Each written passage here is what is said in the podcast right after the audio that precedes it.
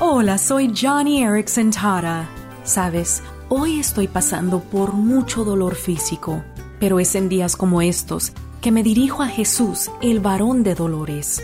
Fue azotado, golpeado y colgado de una cruz. Durante seis agotadoras horas, Jesús soportó un dolor desgarrador hasta el punto de gritar, Dios mío, ¿por qué me has desamparado? Por eso cuando experimento un dolor terrible, cuando yo también siento que Dios me ha olvidado, me recuerdo a mí misma que no estoy sola.